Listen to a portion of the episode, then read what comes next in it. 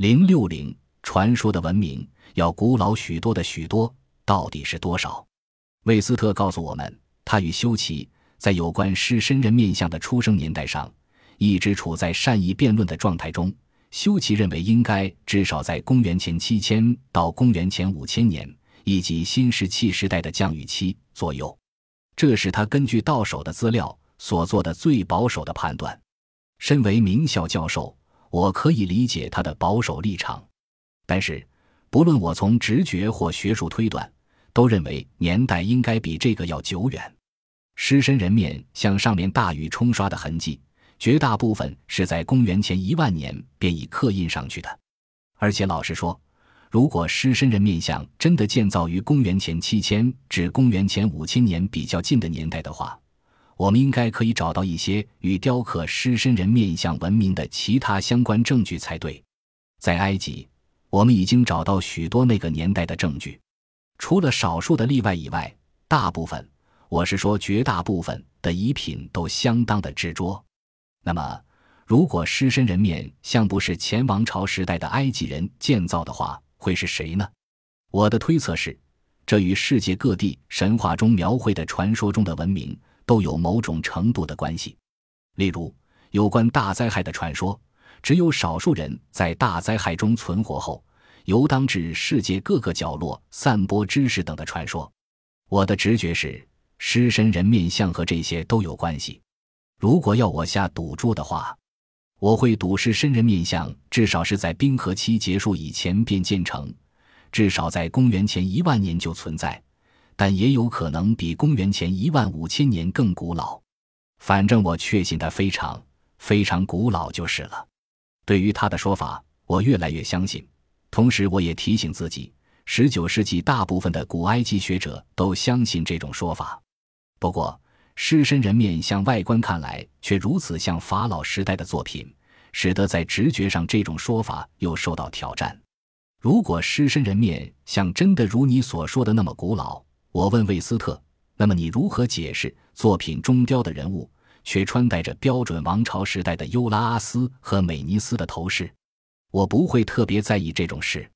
而且你知道，古埃及学家还说，狮身人面像的相貌。与卡夫拉很相像，他们就凭这个理由认定了那是卡夫拉建的。修奇和我仔细研究过，我们认为从头与身体的相对比例来看，头的部分应该是在王朝时代重新雕塑过，所以才会看起来王朝风味如此丰富。不过，我们倒不觉得它代表卡夫拉。作为研究的一部分。我们曾经聘请了纽约警察局专门合成嫌疑人蒙太奇照片的专家多明戈 （Frank Domingo） 上尉，为我们逐点对比开罗博物馆中卡夫拉金字塔中的卡夫拉雕塑和狮身人面像的面相。他的结论是，两者不但面貌不同，而且可能连种族都不一样。狮身人面像并无意模仿卡夫拉，所以我认为那是一个非常古老的纪念碑。经过相当一段时间后，曾经重雕过。或许最初建立的时候根本不是人面，而是狮面狮身呢。经过击杀之旅后，我很有兴趣知道，魏斯特是否对正统派学者对击杀高原上的建筑物，尤其是所谓的河岸神殿的年代考证也有意见。我们认为那里有不少东西的年代都比现在认定的要古老。他告诉我，不止河岸神殿。还有山丘上的藏祭殿 （Mortuary Temple） 和曼卡拉遗迹群，还有卡夫拉王的金字塔。和曼卡拉王的遗迹群有什么关系？有藏祭殿。我要声明，我在金字塔前面附加法老的名字，只因为传统上我们都这么称呼这些金字塔，是为方便起见。好吧，你的意思是说，那些金字塔都有可能和狮身人面像一样古老吗？很难说。在金字塔现在所在的位置上，以前有过别的什么东西？从几何学上考虑，我们应该可以这么说：狮身人面像是整体计划中的一部分而已。从这个角度来看，卡夫拉金字塔可能是最有意思的，因为它是分两阶段建造完成的。也许你已经注意到了，它们的底部是由好几层的巨石块堆积而成的。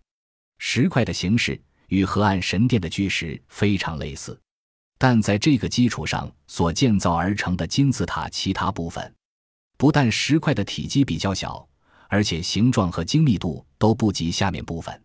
很显然，它是经过两阶段建造完成的。从基础部分的巨石，我们可以认定它一定完成于比较早的年代，很可能是与狮身人面像同一年代；而上半部分则是在比较后期，不过也不一定到卡夫拉王那么后面的时期才建的。这些事情越调查就越复杂。例如，或许这地带曾经出现过一个过渡性的文明，这种假设与埃及古代的金字塔经文中的故事不谋而合。根据经文的记载，过去曾经有过两个非常长的时期，第一个是神明，也就是奈特鲁统治埃及的时期；第二个则是咸苏河，也就是荷罗斯的同伴们 （Companions of Horus） 统治的时期。问题就这样越滚越大。所幸的是，底线一直都很单纯。我们要证明的是，狮身人面像不是卡夫拉建的。地质学证明，他在那以前很久很久以前便已经建成。但是古埃及学者并不接受这个说法，他们提出很多反对的论调。至少其中一个，马克列纳教授便曾反驳你道。如果狮身人面像是在公元前一万年前便建成的话，那个文明的其他相关部分在哪里？也就是说，他们要你提出那个失落的文明，除了在基沙高原上建起几座大建筑物以外，其他存在的证据。关于这一点，你怎么说？首先，我们看看基沙以外的建筑。你刚才从阿比多斯的欧西里恩来。我们认为那个令人惊叹的建筑物也和狮身人面像有关，但就算没有欧西里恩，没有其他任何证据，我也不担心。我的意思是，在没有在进一步证据上大做文章，并用它来逃避狮身人面像正确年代的争论，这种态度是不合理的。我好有一笔，这就好像有人对历史上第一个环绕世界一周的麦哲伦说：“除了你以外。”还有谁环绕过世界一周？既然没有，世界当然是平的，这是非常不合理的。另外，我还有一个比喻，就像一八三八年恐龙骨第一次被人挖掘出来后，有人说只发现一根，但其他的骨头在哪里？既然没有，当然世界上就没有所谓巨大的绝灭动物了。过了一阵子，比较多的人了解那根骨头只可能是恐龙骨，而不是其他动物的骨头以后。不出二十年，世界各地的博物馆都开始摆放恐龙骷髅、狮身人面像的事情也是一样。现在还没有往正确的方向、到正确的地方找资料。我非常确定，一旦有比较多的人往正确方向思考后，很快会出现更多的证据。例如，沿着离开现在尼罗河数英里之遥的古代尼罗河畔，或在上一个冰河期为干地的地中海底，必定会有更多的证据。本集播放完毕，感谢您的收听，喜欢请订阅加关注，主页有更多精彩内容。